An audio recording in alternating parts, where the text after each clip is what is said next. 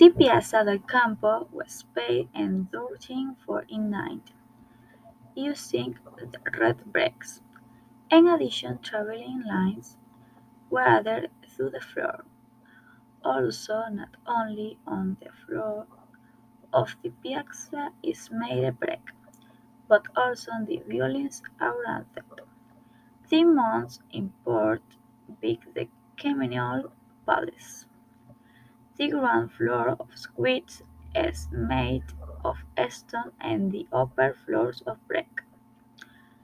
From my point of view, the country piazza used this material because of all its advantages.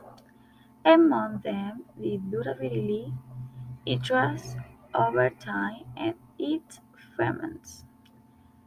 In addition, I also consider that it used as an element that gives image even to the city, due to the uniform color that can be seen in the buildings and the piazza.